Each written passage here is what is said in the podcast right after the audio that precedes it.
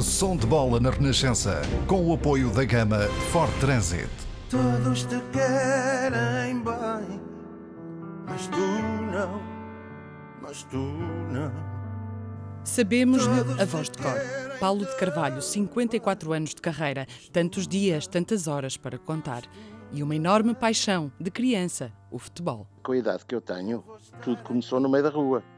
Uh, eu, curiosamente, apesar de ser Benfica, sócio vitalício do, do Benfica, e comecei a brincar ao futebol no Sporting, isto com equipamentos a sério.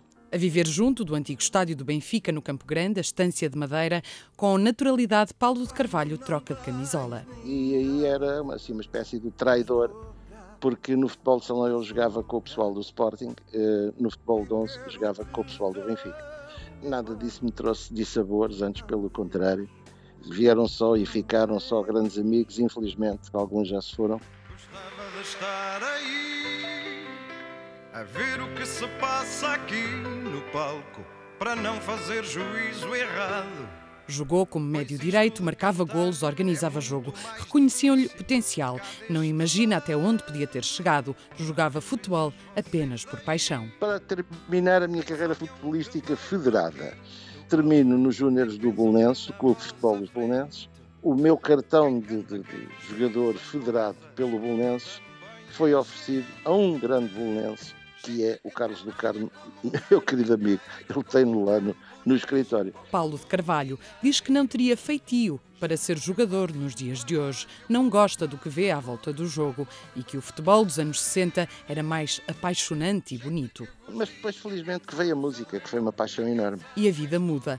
Trabalha de dia, estuda à noite, faz música nos intervalos e no caminho cria os shakes, com os amigos Carlos Mendes, Fernando Xabi e Jorge Barreto. São os precursores do rock and roll, uns Beatles à portuguesa. Paulo de Carvalho é o baterista e é em 1966 que encontramos as primeiras músicas de futebol. Eusébio e companhia. Portugal é que é o tal e Eusébio. Recordo-me totalmente da gravação, porque o Carlos Mendes não pôde ir ao estúdio nessa altura. Penso que se calhar nem estava muito de acordo com que nós fizéssemos aquilo. Aquilo foi um pedido de, de, da Casa Valentim de Carvalho por causa do, do, grande entusiasmo de 66 com a seleção portuguesa, com o Eusébio e tal. A ingenuidade é total naquelas músicas, eh, mas era, era, era, era, era o que nós éramos naquela altura, naquele tempo. Eh, éramos aquilo. Seja onde for, Eusébio é sempre bestial. Depois dos shakes, a certeza do que quer fazer na música. Paulo de Carvalho foi sempre muito mais do que um cantor. Também um fazedor de músicas. Eu não, não me considero um compositor. É demasiada importância para aquilo que eu sei fazer e não estou a ser um falso modesto que eu não sou. Faço umas músicas, algumas com algum êxito, é verdade. São mais de 300 canções. Diz que não lhe está em conta certa. Muitas ficaram coladas a outras vozes. Lisboa, Menina e Moça, A Cidade a Terceira Dia ou Meu Fado Meu. É, eu, como toco pessimamente viola, como a bateria, enfim, não dá muito para, para fazer a harmonização de uma música, eh, vamos dizer que componho ao iPhone. Só que depois há que trabalhar com alguém que saiba fazer num piano ou numa viola. Por exemplo, fiz eh, para a Marisa com, com o texto do Paulo Abreu Lima, que é o Missangas, pus o, o iPhone em cima da mesa, eh, bati na mesa ao ritmo que queria e cantei por cima. E eles perceberam perfeitamente, a Marisa e os seus músicos perceberam perfeitamente o que é que eu pretendia. Traz o cabelo enfeitado de miçangas coloridas, um brinco de cada lado, como raminhos de espigas, um brinco de cada lado, como raminho de espigas. Não será mais formosa de todas as Como Carlos Esteves está para Rui Veloso ou Ari dos Santos para Fernando Tordo. Paulo de Carvalho diz que só lhe faltou mesmo um letrista como parceiro.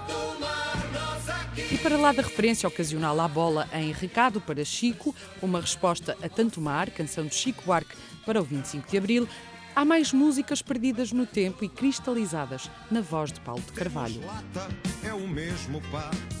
Não temos samba, mas temos fado e futebol. Gosta de criticar o que vai para lá das quatro linhas. Encontramos uma dessas relíquias.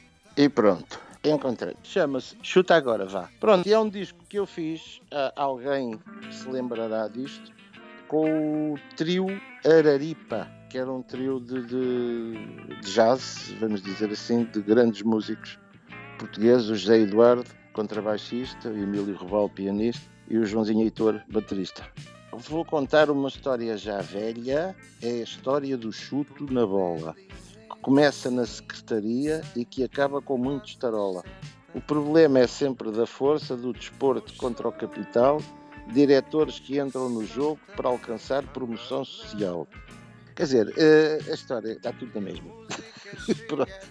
Diz que naturalmente também canta aquilo porque é apaixonado. Futebol, música, bateria. É sim, a voz e o homem inteiro. De 1977, Chuta Agora Vá, Paulo de Carvalho. Vou contar uma história já velha. É a história do chuto na bola. Que começa na secretaria e que acaba com muito estarola. Vem o 9 e falha um penalti.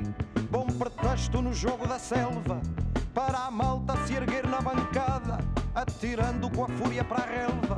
Logo o sócio 1089 chamou-lhe nomes de fazer corar.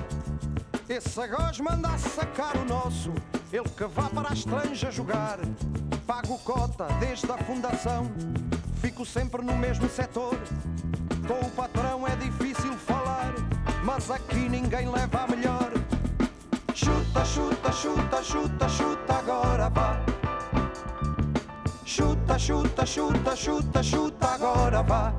Som de bola na Renascença teve o apoio da gama Ford Transit.